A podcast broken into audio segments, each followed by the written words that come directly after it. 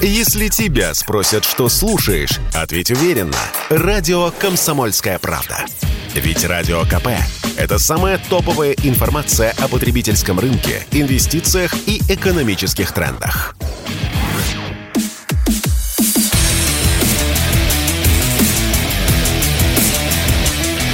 Программа с непримиримой позицией.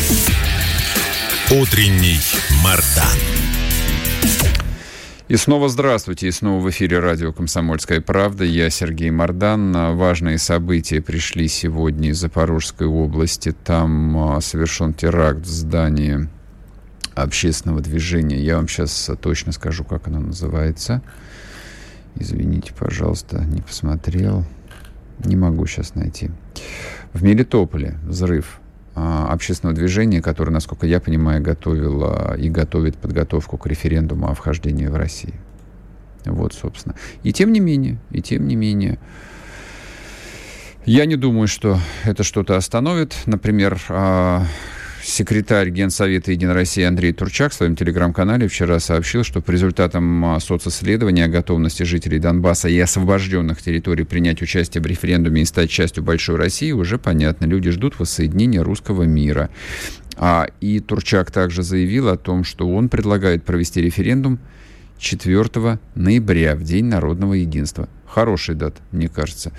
А Спросим об этом Кирилла Стремоусова, замглавы администрации Херсонской области. Кирилл Сергеевич, здрасте. Здравствуйте, здравствуйте. Как у вас там все спокойно или нет? Или не может сейчас быть ничего спокойного? Сказать, что неспокойно не могу, потому что есть, э, вы понимаете, что Херсонская область освобождена практически на 99%, mm-hmm. и мы сейчас вот находились в делегации в Гинийском районе, к нам приехали как раз коллеги из Франции, мы встречаем, показываем, все, как у нас говорится, без купюр. Ну и скажем так, что в Геническом районе сейчас идет полноценный учебный процесс, все школы открыты, детские сады работают, все, э, как говорится, что напоминает сегодня про мирную жизнь. Мы даже побывали на мосту, который э, был взорван неизвестным якобы украинским военным, э, который непонятно за что отдал свою жизнь. Вы помните, распиарили, что в Дениске взорвали мост. Сегодня мост, опять же, силами Российской Федерации восстанавливается. Сегодня мы видим, как э, шефы, это Республика Адыгея, лично под контролем главы республики, воссоздает все э, процессы мирной жизни. Но если переместиться далее в район Береслава, э, в район как раз вот Херсона, то там все, конечно же, неспокойно. Есть прилеты, э, постоянно нацисты обстреливают, опять же повторюсь, исключительно мирную инфраструктуру, говоря о том, что стреляют исключительно по военным. Ну и знаете, сейчас вот в данный момент мы Э, планируем побывать еще в одном регионе. Я не буду в целях безопасности называть, uh-huh. какой регион. Но там тоже неспокойно, и будем оттуда, скажем так, уже непосредственно видео выставлять на нашем телеграм-канале Кирилл Стремаусов. Вы можете там все это дело увидеть и ознакомиться. Подписывайтесь на телеграм-канал Кирилл Стремаусов, да, и будете, соответственно, все знать. А, Кирилл Сергеевич, а, вот а, хотел спросить вас относительно референдума.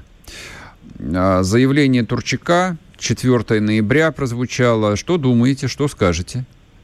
Я бы сказал, что Андрей Анатольевич э, предположил дату э, как раз вот в день единства э, 4 ноября.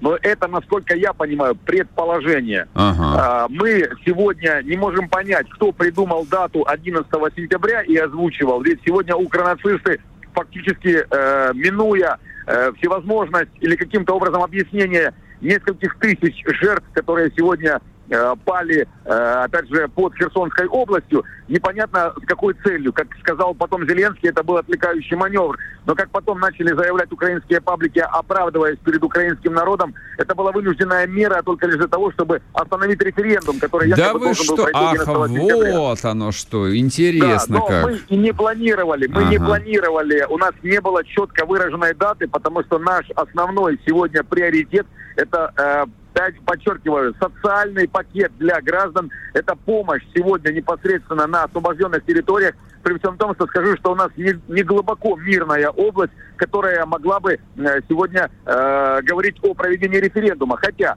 э, ЦИК у нас работает, э, э, комиссии готовы, подготовлены. У нас все сегодня ведется для того, чтобы мы этот референдум провели. Поэтому, когда мы слышим эти возгласы, вопли, а также нацистов о том, что мы сорвали, мы не допустим, это все ну, просто ложное оправдание перед, опять же, тысячами, э, десятками тысяч или даже миллионами украинцев, которые ждут освобождения Херсона. Мы говорили и повторяем неоднократно, что Херсонская область освобождена навсегда от нацизма, фашизма и прочей этой ереси, которая действительно уже не воспринимается на освобожденных территориях жителями вообще никак. Более того скажу, моя социология, ведь я сам живу в Херсонской области много-много лет, э, подтверждаю, что около 80% людей готовы пойти на референдум. И вы знаете, что их подталкивает сегодня? Их подталкивает боязнь э, того, что Россия может уйти и покинуть территорию, освобожденную территорию, в том числе и Херсонскую область. Поэтому я лично езжу по селам. Вы можете также найти у нас на телеграм-канале, когда я людей спрашиваю, готовы ли пойти на референдум. Они готовы. Готовы ли идти в Россию? Готовы. Только лишь одно – чтобы Россия никогда не уходила с территории Херсонской области, освобожденной территории Запорожской области. Я уже не говорю про ДНР, ЛНР и Харьковской области. Поэтому мы к референдуму более чем готовы. И скажу откровенно, с каждым днем э, э, после агрессии нацистов э, убеждения людей еще больше цементируются, и многие понимают, что Россия, она на сегодняшний день не просто братский народ, а в самые тяжелые периоды с нами рядом. И знаете, откровенно говоря, люди сегодня чувствуют себя не рабами, а абсолютно свободными людьми в одной многонациональной, большой, единой стране, или, как у нас говорят очень кратко, единой России. Спасибо большое. Кирилл Стремоусов был с нами на связи, зам главы администрации Херсонской области. Вот э, пишет э, зритель, слушатель по поводу референдума. Вещи вполне очевидны. На самом деле и официальные лица об этом а, говорят прямо. И, в общем, а что тут говорить? А, для того, чтобы провести референдум, дорогие мои, а, должна быть обеспечена безопасность. Это, это базовое, абсолютно базовые требования. И то, что украинский ГУР вот количество диверсий, атак против э, людей, которые занимаются именно организацией референдума, против э, представителей э, российской администрации. То есть количество терактов просто выросло кратно. Для чего? Вот, не, можно, конечно, сказать, что Зеленский там идиот, и он сказал, что, значит, наступление для того, чтобы сорвать э, референдум, может быть, конечно, идиот. Но если рассматривать вот всю эту историю в контексте того, что референдум не может произойти, пока действительно не будет обеспечена безопасность, да нет, в общем, как бы я лично в этом вижу логику. Какое решение мне представляется очевидным? Хотелось давно об этом поговорить. Во-первых, против людей, которые а, ведут эти операции, должен быть объявлен настоящий террор в чистом виде. Террор. Демонстративный, наглядный, ужасающий совершенно. Любой украинский патриот, который остался на территории этих областей, который тешит себя влажными мриями о том, что украинское государство сюда вернется. Любой, кто проявляет любую форму нелояльности России и российской армии. И тем более, то есть эти люди уже должны получать по полной программе за малейшее проявление а, нелояльности. Повесил желто-синюю ленточку на машину себе или, не знаю, там, на ласкан пиджака, прикладом в зубы вякнул что-то на российского солдата, даже неразборчивое, в автозак и на подвал. А уж если вдруг ты решил а, передавать данные о передвижении российской армии, о ком бы ни шла речь. О ком бы ни шла речь. Сколько бы лет не было этому человеку. Но извините меня, для этого есть военная контрразведка, которая во время боевых действий вообще с ними церемониться не должна. По законам военного времени. Без суда и следствия.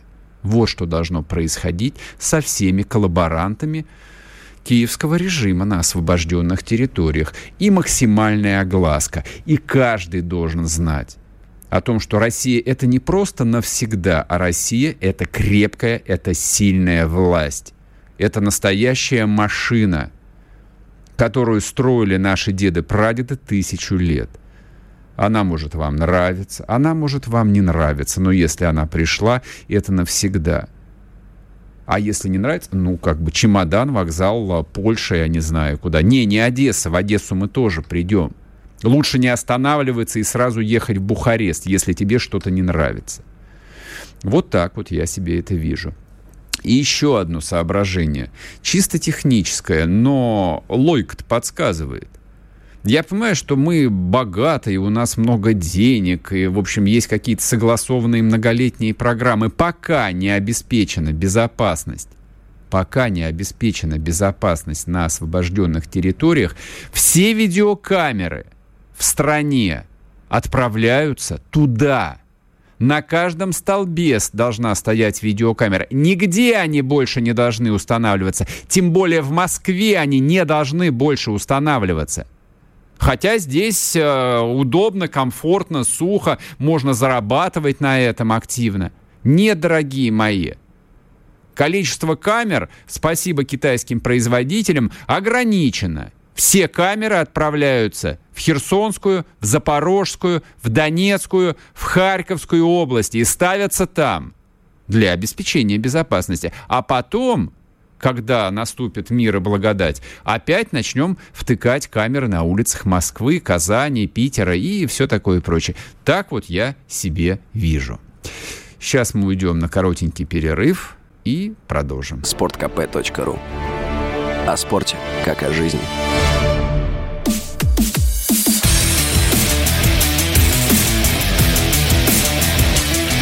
Программа с непримиримой позицией. Утренний Мардан.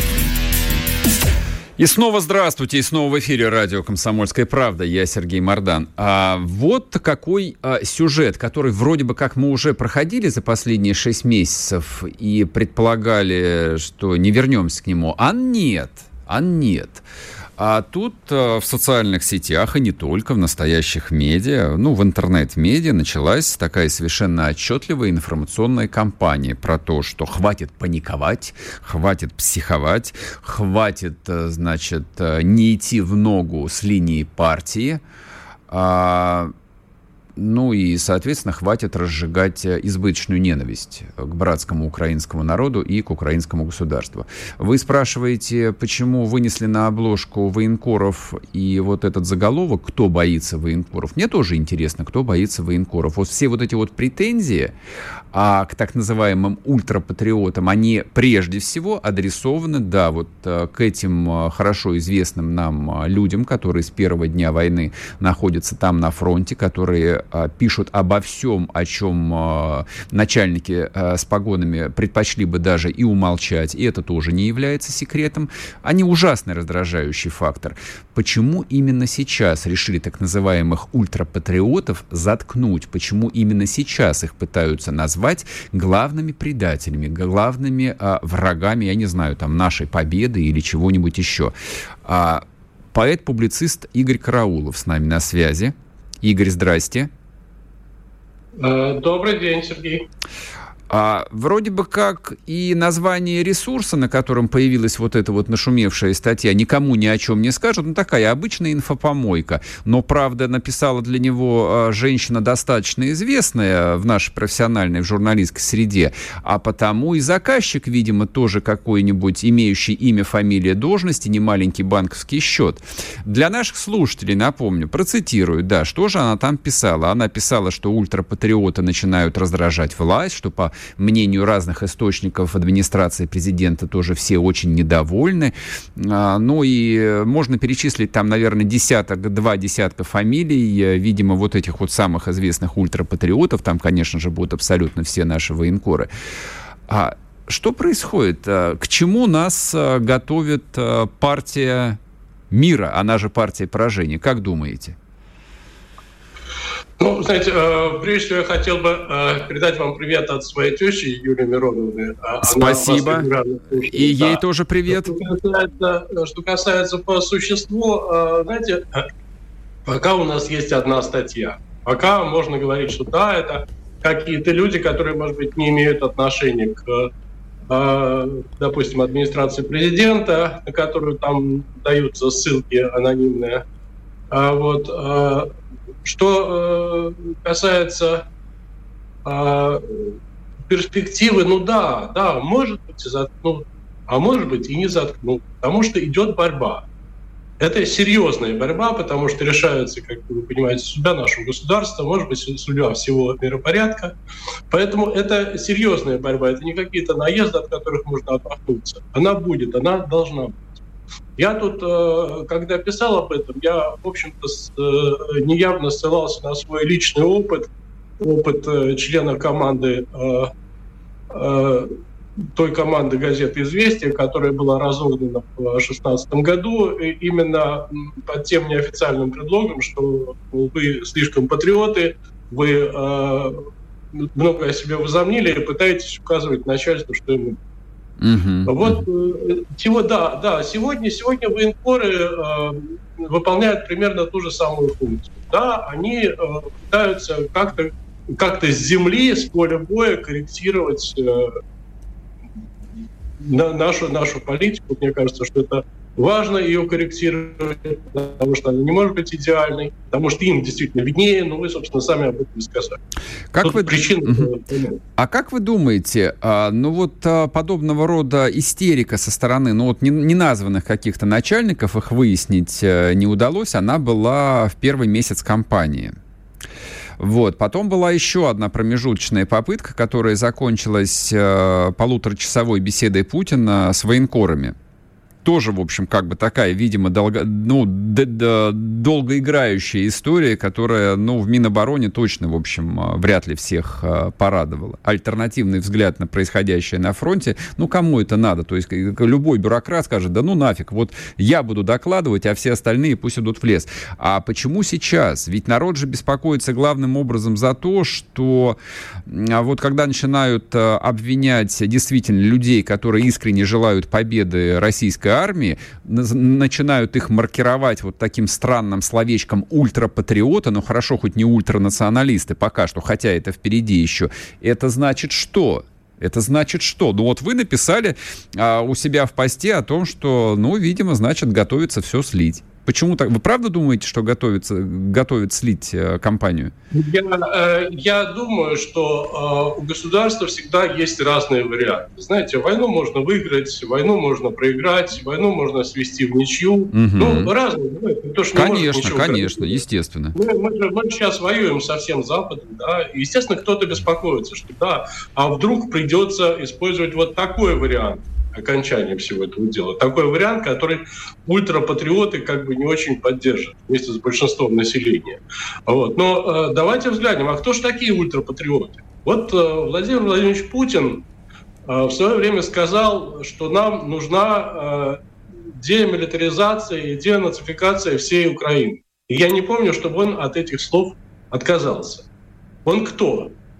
Я не знаю, я не такой, не настолько ультрапатриот, как он. Мне было бы достаточно просто, что хотя бы Донбасса освободили, еще какие-то э, интересные для нас э, русские территории. А вот. Э, мало кто вот так вот замахивается. Но это делает наш президент. Наш президент поставил такую задачу. И пока ее никто, ну то есть он не отменял, и никто mm-hmm. кроме него ее отменить не может.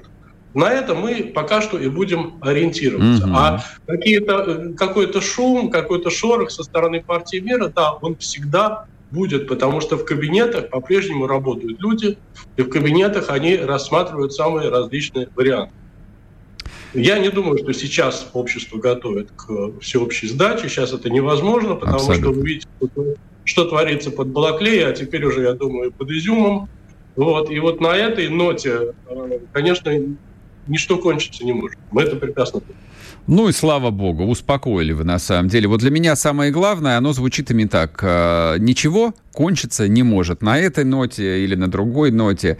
Игорь Караулов был с нами, поэт-публицист. Э, говорим мы о том, что ну, в информационном пространстве, а это такая неплевая вещь, как бы очевидно поднимается э, такая отчетливая волна недовольства патриотическим э, порывом э, части нашего общества. Да, это многим не нравится. Это, очевидно, не нравится э, многим людям в начальственных кабинетах, потому что все вот эти вот публикации, которые появляются в телеграм-каналах, не в телеграм-каналах, ну, конечно же, они инспирированы, конечно же, они проплачены. Конечно же, несчастная Екатерина Винокурова, которая там еще год назад изображала из себя правозащитницу и плачущим голосом э, говорила о гуманизме, а теперь выступает такой классической медийной шлюхой, извините меня за выражение, которая просто пишет под своей фамилией такие мерзости, что это, я даже не знаю, с чем сравнить уровень этого стыда. Уровень этого стыда, дорогая Екатерина Винокурова. Лучше вообще ничего не писать. Вот если никуда не берут, а деньги нужны, лучше идти торговать собачьим кормом. Серьезно, чем писать такое, работать на таких подонков, на которых вы сейчас работаете. Это подонки. Я знаю, о ком идет речь, называть не буду. Люди, которые смеялись над Моторолой, когда его убили, мы помним это отребье. Это отребье осталось отребьем и сейчас. Несмотря на то, что их подрядили на новые пиар-контракты. Они остались для нас отребьем. Мы ничего не забыли и ничего не простили. Русский человек, нормальный, честный русский человек на такую сволочь работать не может. Ни за какие деньги. Ясно излагаю? Надеюсь. Надеюсь. Вот. А что касается того, что патриоты неудобны, патриоты, в общем, нервируют, а, что, в общем, хочется, чтобы никто не разрушал а, привычную комфортную картину миру, которую кое-кто докладывает все выше, выше и выше. В жизни так бывает. Так бывает в политике, в бюрократии, в чиновничьей работе, в работе в компаниях, в корпорациях. Везде все одинаково. Люди все одинаковые. Каждый держится за свое кресло. Для того, чтобы кресло удержать, нужно, чтобы э, ну, ты доставлял радость вышестоящему начальнику. А если начальник начинает расстраиваться, действительно он может тебя заменить. Да, бывает. Но тут ведь не игрища, тут ведь не карьеры какие-то личные. Речь-то идет о войне, на которой воюют тысячи, десятки тысяч русских солдат. Они гибнут. Мне кажется, это тот самый повод, когда, в общем, а, а, Бога бояться надо. Тоже, надеюсь, ясно излагаю. Это касается всех. Сейчас продолжим эту тему. Поговорим дальше кто боится военкоров, кто боится патриотов, кому вдруг патриоты, которых они решили маркировать ультрапатриотами, встали поперек горла. Что, дышать не можете? Дальше будет хуже. Чтобы получать еще больше информации и эксклюзивных материалов, присоединяйтесь к радио «Комсомольская правда» в соцсетях – в отечественных социальных сетях. Смотрите новые выпуски на Рутьюбе, читайте телеграм-канал, добавляйтесь в друзья ВКонтакте, подписывайтесь, смотрите и слушайте. Радио «Комсомольская правда». Самая оперативная и проверенная информация в эфире и соцсетях.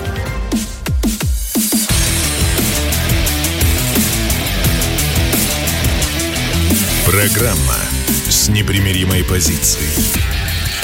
Утренний Мардан. И снова здравствуйте, и снова в эфире радио «Комсомольская правда». Так, мы продолжаем а, разговаривать про то, что ультрапатриоты кому-то встали поперек горла. Зададим вопрос Константину Калачеву, политологу, собственно, которого а, госпожа Винокурова в своей а, заметке и упоминает. То есть там есть несколько неназванных источников в АП, и упоминается Константин Эдуардович. Константин, здрасте. Здравствуйте, там упоминается еще Олег Матвеевич, депутат Государственной Думы, тоже в прошлом политолог. И я думаю, что как раз а, о теме патриотизма надо было говорить с Матвеевичем. раз уже он, позвонили... он регулярно у нас тут бывает в эфире, а мы решили с вами поговорить, а, то есть а, с Матвеевичевым. А что, как бы, он на самом деле никогда не отвечает прямо ни на один вопрос. Я вот в прямом эфире могу это точно сказать. Надеюсь, что вы ответите. А, итак, а в чем проблема-то? Чего вдруг а, ура-патриоты превратились в самую большую проблему специальной военной операции именно сейчас? Я не думаю, что не самая большая проблема, но они проблема, поскольку, поскольку они критикуют президента, э, критикуют руководство спецоперации э, и наводят панику.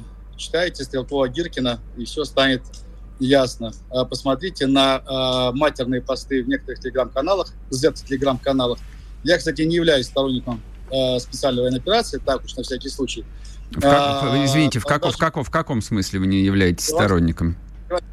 Не являюсь сторонником специальной вы операции. Не, вы, но... не, вы не поддерживаете ее?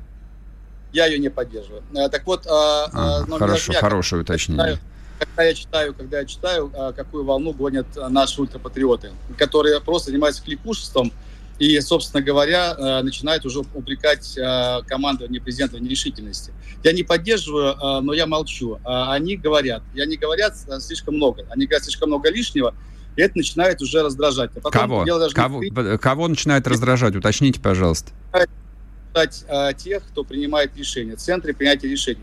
И потом вместе с водой они выплескивают ребенка. То есть, собственно говоря, я там привел конкретный пример, да, ну, например, то есть мы и так несем издержки, э, серьезные издержки. Например, российский э, футбол несет издержки. Но будет он играть с Кыргызстаном. Очень здорово. Очень хорошо, а, пусть не играет. Какие проблемы? Можно, да, мы не да, будем можно, платить за импортных футболистов всего-навсего. В чем издержки-то? А, а, а, издержки в том, что качество футбола упадет. Ну и что? А, можно функционера, можно не прислушиваться, можно вообще а, сгорел сарай, гори и хата. То есть, на самом деле, на зло маме отморозить уши.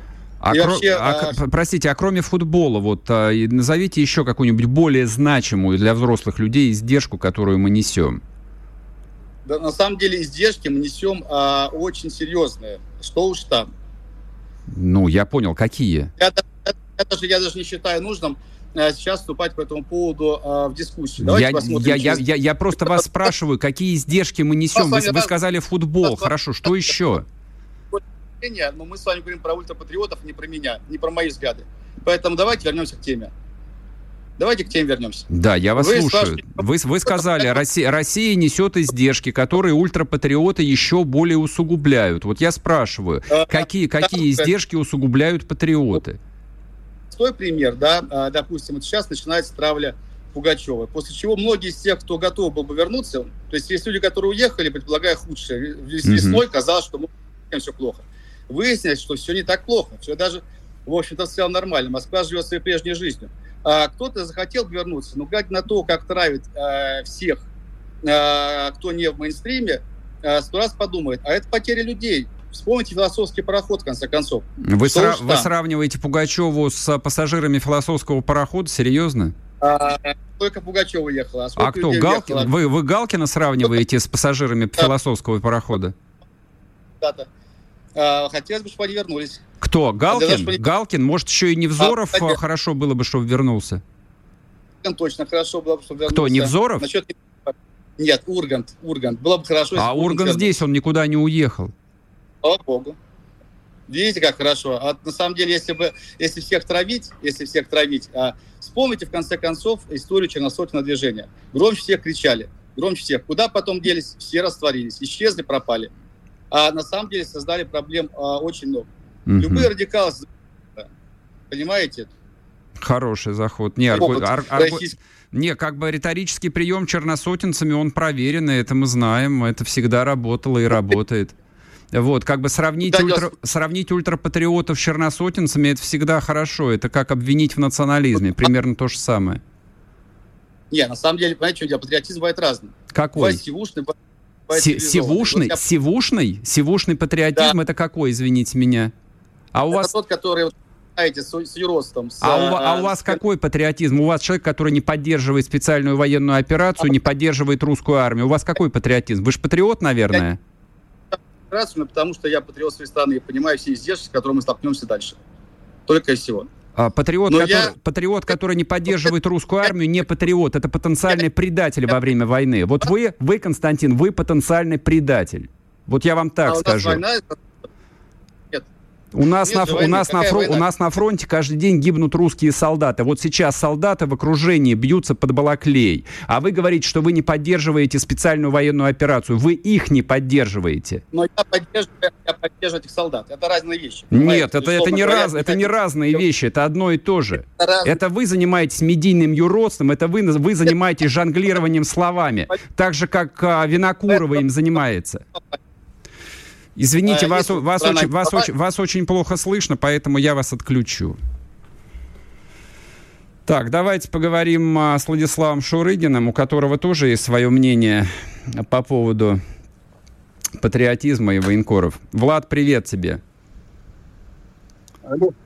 Да, а, Влад, Владислав Шурыгин с нами на связи.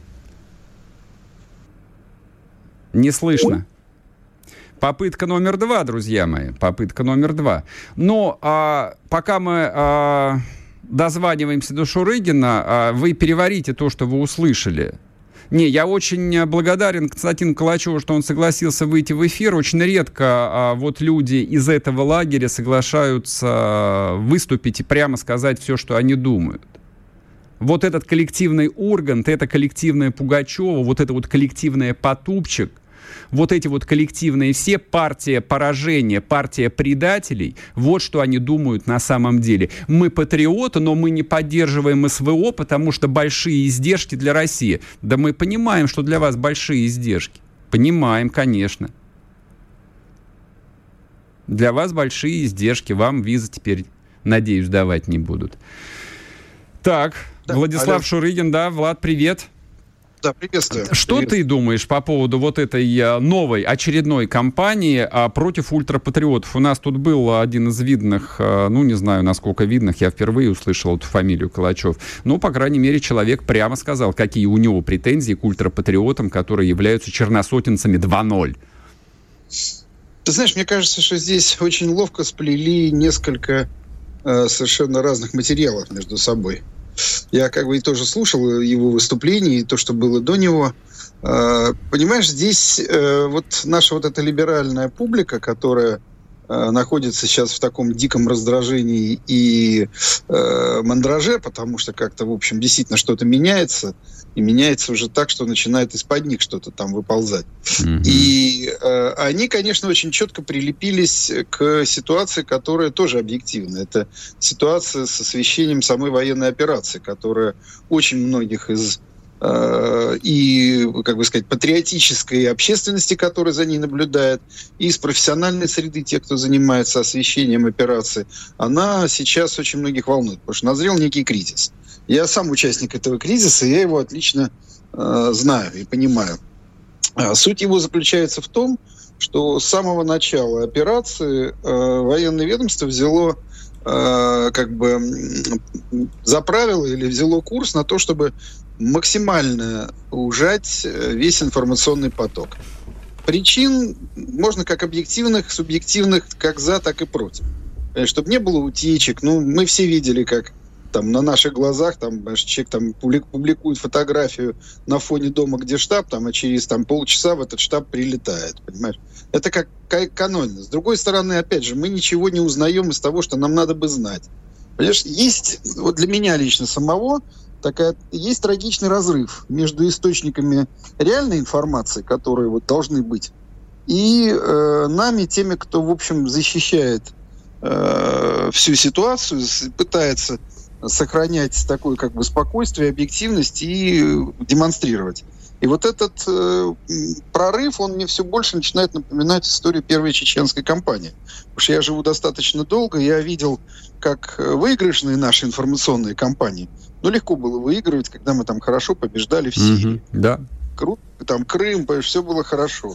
Там предыдущие, там даже грузинская компания, которая начиналась во многом по вине бывшего министра трагично, но очень быстро была переломлена и стала победной. Угу. Тогда все это проходило мгновенно, быстро и безболезненно. Сейчас, когда началась настоящая война, которая идет уже полгода и край за края и не видно, то, конечно, во-первых, и общество устало, а во-вторых, совершенно другой запрос на информацию.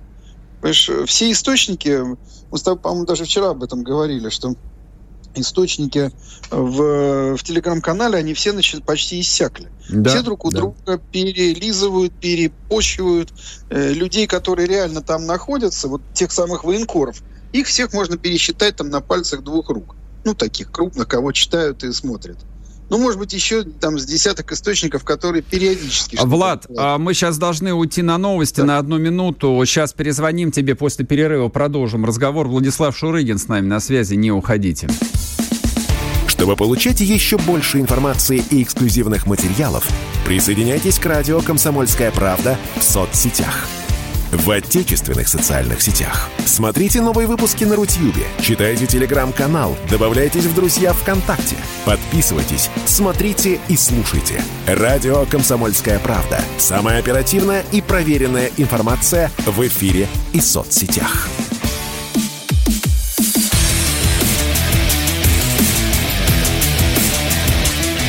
Программа с непримиримой позицией. Утренний Мардан. И снова здравствуйте, и снова в эфире радио «Комсомольская правда». Я Сергей Мордан. Мы возвращаемся к Владиславу Шурыгину. Начали мы говорить по поводу, в общем, очередного обострения у нашей партии э, поражения, вот, которым не нравятся теперь ультрапатриоты. Влад, прошу тебя, прервал на тебя да, на полсловия. Вот, угу. как бы в этом случае проблемы э, системные, связанные с освещением операций, пытаются натащить, как сову на глобус, на э, некую глобальную повестку, то есть резко противопоставить э, всю, всю нашу вот эту вот военно-журналистскую информационную составляющую некому заказу. Я могу точно сказать, потому что я как бы все-таки общаюсь как с военными, так и с тем, кто теоретически эту заказ, этот, этот заказ осуществляет, какого-либо реального заказа вот наверху, э, чтобы, так сказать, пригасить вот этот патриотический э, бомонд, э, его просто не существует. Потому что наверху ведь тоже отлично понимают, что выхода назад теперь уже нет. Все. Понимаешь? Угу, да, есть, если только верно. ценой какого-то верхушечного переворота, когда к власти внезапно придет там кто-то, какой-нибудь условный Чубайс, который попытается все развернуть. У нас у всех в этом случае скорее страх, страх только за верх, а не за низ. Ну, вот. Поэтому я думаю, что там сейчас э, просто скорее есть несколько повесок, которые одновременно надо отрабатывать. Понимаешь? Ну, например, там, впереди выборы. Понимаешь, что в этом случае важнее? Война или выборы? И кого на какое место надо выдвинуть, в какой момент? А впереди, опять же, там связано, там, сейчас там и школы, и все, что хочешь. Опять же, страна идет в длинную на войну. То есть насколько война должна занимать процентов в нашем информационном пространстве. Я вот сегодня просмотрел четыре канала новости несколько раз. А война вообще ушла где-то вот на третий, на четвертый э, как, бы, как бы эшелон новостей. То есть она, если, по крайней мере, сегодня. Возможно, что-то изменится завтра или послезавтра. Но я просто говорю, что идет мучительное нащупывание того, как вообще э, быть дальше со всей информационной повесткой. Здесь, на мой взгляд, нужно сейчас очень срочно проводить некое большое, извини уж за бюрократическое предложение, нужно очень срочно проводить большое совещание. Вытаскивать с фронта сейчас ребят, вытаскивать основных, кто на эту тему пишет, там, не знаю, там блогеров, тиктокеров, как их ни назови, но у которых есть огромная война, армия подписчиков и собирать их вместе за одним столом, чтобы было еще и представители Минобороны, чтобы были представители государственного аппарата, и выстраивать некую какую-то коммуникацию. Потому что, да, я вижу, сейчас идет такой вот очень серьезный разброд шатания. Людей, которые пишут, поскольку информации нет, все кормятся друг от друга, угу. у них начинает, ну, то, что называется, подтряхивать. Любая новость становится э, новостью катастрофичная, переходящая в истеричность, понимаешь? Ну, мы сейчас, допустим, знаем, что идут тяжелейшие бои, идет наступление Украины под э, Изюмом и под Балаклеей. Но мы же это все знаем только там от трех-четырех человек с точки зрения вот реальной картинки, информации. А остальное это все идет уже в головах и на картах. Понимаешь, и, конечно, там возникает все, что хочешь, и это, конечно, начинает, безусловно, бесить и раздражать военных, понимаешь, которые начинают кричать «не мешайте нам воевать». Понимаешь? И вот это все начинает складываться в такой узел, который может для нас очень нехорошо закончиться, потому что, повторюсь, это все начинает сползать в первую чеченскую кампанию, когда общество было раздроблено, когда никто не знал, что реально происходит на фронте, э, освещения нормального не было, попасть к боевикам – было проще, соответственно, информации у них больше, и в итоге в наше информационное пространство полностью определялось ичкерийцами, понимаешь? Было дело, да, газет, я хорошо которые, помню, конечно, да. Понимаешь, э, мы можем достучаться до того, что наше информационное пространство будет определяться украинцами, понимаешь? Mm-hmm. Просто mm-hmm. потому, что не найдут здесь, полезут туда. У нас уже некоторые наши друзья, э, журналисты, видимо, я понимаю их эмоции, эмоции я понимаю их оскорбленность э, и все, что хочешь, но, допустим, уже вчера было выложено нашими куча украинских видео, понимаешь? И как там стоят на колене там какой-то наш, там, ну не стоит, а стоит просто в том смысле, что его посадили как пленного, там наш э, там офицер там с солдатом, и как там, значит, где-то там какое-то, значит, знамя сдирают, понимаешь? Но нельзя, как бы ты ни относился, как Абсолютно бы тебе не было верно, больно, согласен с нельзя тобой, согласен. выкладывать ни минуты, ни секунды вражеского видео, потому что это бьет по миллионам сразу, Мгм, понимаешь? мгм. А у нас, я понимаю, из каких даже, ну вот как журналист, я понимаю, для чего это делается. Человек, человек на месте, он зашорен, он понимает, что происходит что-то очень нехорошее, нужно срочно как-то поднимать и доводить до общественности, что что-то происходит. Понимаешь? Так вы доведите до общественности, я уже говорю не журналистам, а тем, кто об этом обязан. Понимаешь, что происходит, что идут тяжелые бои. Софинформбюро говорило, понимаешь, что идут тяжелые бои да, на Сталинградском да, направлении. Да. Совинформбюро Понимаешь? говорила, да. Коношен- Нужно Коношенков очень- за полгода об этом не сказал ни разу. Мы же Нужно знаем, о очень- чем идет речь. Да. Нужно очень срочно выстраивать и сшивать э, некую единую точку, в котором пересекаются и журналисты, и те, кто э, на эту тему пишет, и, э, не знаю, и репортеры, которые там Мгм. работают, и общество, и самое главное, военные, и э, государство. Должна быть такая смычка. Был, допустим, в свое время на второй Чечне Естржемский. Вот как к нему не относись, но он сделал прекрасное информационное ведомство, куда любой журналист мог прийти, аккредитоваться и поехать, понимаешь, и поехать работать в войсках. Безусловно, все отлично понимали, сработаешь не так, тебя больше второй раз не пустят. Но была возможность получать информацию, была возможность ее немедленно на нее реагировать. Когда боевики там заявили, что они разгромили там где-то колонну какую-то, понимаешь, Гена Алехин, Геннадий Алехин, начальник пресс-службы э, тогда округа, пришел к Трошеву, и Трошев ему через 20 минут дал вертолет, посадили пять телегрупп, привезли туда, на место, где якобы разгромили колонны, и показали один сгоревший грузовик, который реально как бы подорвался на мине, его обстреляли. Вот, понимаешь, вот так надо работать, понимаешь, вот так надо уметь делать. Понял, У нас, понял. к сожалению, сейчас у начальства настроения совершенно другие. Чтобы никто Да, ничего не да, знал, да, да, мы да. должны делать дело тихо. Но. Отсюда все, отсюда все, как сказать, я, я заканчиваю, отсюда все последствия. Повторюсь, самое худшее, что может быть, если в наше пространство прорвется вот этот вот как бы украинская война, понимаешь, я имею в виду информационная. Согласен, согласен. Спасибо большое. Владислав Шурыгин был со своим а, профессиональным мнением о том, а, что происходит в информационной войне, кто в ней побеждает, точнее, кто а, в ней участвует, а кто на нее полгода все никак не может прийти.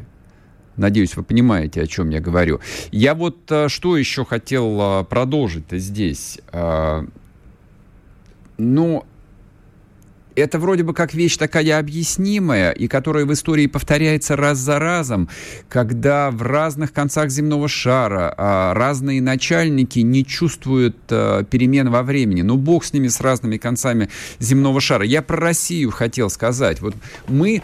а, ну, с периодичностью примерно раз в 60-50 лет наступаем на одни и те же грабли, когда очередное поколение начальников, оно то ли состаривается, то ли перестает читать книжки, то ли перестает думать. Я не знаю, что с ними происходит. Но жизнь действительно обновляется. Ну, например, ну давайте я вам скажу. Вот в начале 20 века, когда а, Россия вступила в эпоху а, промышленной революции, и вот эта вот аграрная, крестьянская Россия начала превращаться в нечто новое, а вот власть думала, что дальше все будет, ну, вот, а, вот примерно так же. Вот лейб-гвардии гусарский полк будет в белых мундирах выходить, э, офицерик будет взмахивать шашкой и э, кричать э, «Крестьяне, расходитесь по домам, э, не сметь бунтовать». И они, значит, расходятся и не смеют бунтовать. Все закончилось Великой Октябрьской социалистической революцией, кровавой гражданской войной и вот э, всем тем, что мы знаем, что мы хорошо знаем. Результат, причи, точнее причина была главным образом в том, что императорская Россия застряла, застряла в начале 19 века, не почувствовала, не поняла, не перестроилась. Дальше, дальше, поздний Советский Союз. Но вот все, что требовалось Мир поменялся. Все, что требовалось, дать советским людям джинсы, шмотки, жвачки, вот эти вот похабные телевизионные разми... там развлечения, вот, вот, всего этого Урганта, вот все это поле чудес нужно было дать советским людям. Как китайцы это дали. Вот Дэн Сяопин покойный почувствовал это и дал все это китайцам. Поэтому как дела у Китая? В порядке. Наши советские бонзы, к сожалению, продолжали читать учебник марксизма и ленизма, и все кончилось так, как закончилось. Я не кликушествую, я просто сейчас констатирую. Вот сейчас мир точно так же меняется на глазах. Мир стал сетевым информационной повесткой не управляют никакие, прости господи, лидеры общественного мнения. Никакие газеты не управляют больше информационной повесткой. И точно, департаменты информации, министерства и ведомств не управляют повесткой. Повесткой массовым психозом управляют тысячи блогеров, тысячи телеграммеров, ютуберов, кого угодно. С этими людьми нужно научиться работать. Этим нужно заниматься каждый день а не выкладывать в сети а, жуткие какие-то ролики, как начальник генерального штаба открывает госпиталь в Казани. В то время как хотелось бы услышать комментарии по поводу того, что же происходит под Балаклей и Изюмом. Ну так вот я думаю, ну вот по-человечески просто. Услышьте, люди добрые, услышьте, но ну, начинайте, наконец, просыпаться как-то немножко. А если не можете, дайте место другим. Услышимся завтра. Будьте здоровы. Пока. Чтобы получать еще больше информации и эксклюзивных материалов, присоединяйтесь к радио «Комсомольская правда» в соцсетях. В отечественных социальных сетях. Смотрите новые выпуски на Рутьюбе, читайте телеграм-канал, добавляйтесь в друзья ВКонтакте, подписывайтесь, смотрите и слушайте. Радио «Комсомольская правда». Самая оперативная и проверенная информация в эфире и соцсетях.